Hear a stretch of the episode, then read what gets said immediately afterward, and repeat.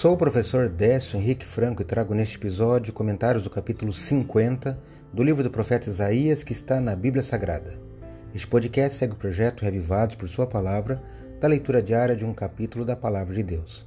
Me acompanhe aqui, onde iremos ler toda a Bíblia. O ministério profético de Isaías durou por pelo menos 60 anos.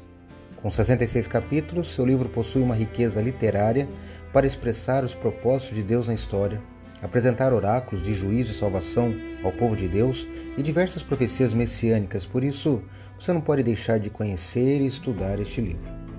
No capítulo 50 há uma profecia messiânica. O Messias não é culpado pela perda dos judeus, pois ele ajuda a quem confia nele.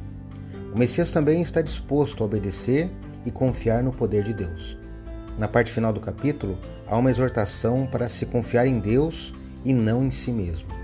Destaco o versículo 9, palavras proféticas que se referem ao Messias e que leio na Bíblia Nova Almeida atualizada.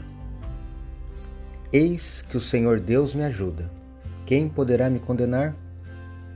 Eis que todos eles envelhecerão como a roupa, a traça os comerá. Isaías 50, verso 9. A confiança no amor do Pai e a perfeita submissão à sua vontade sustenta o Salvador Jesus Cristo durante o último conflito entre os poderes das trevas. Os seus inimigos serão consumidos. Todas as profecias messiânicas de Isaías se cumpriram depois de 600 anos na sua vida, através né, da vida e obra de Jesus Cristo.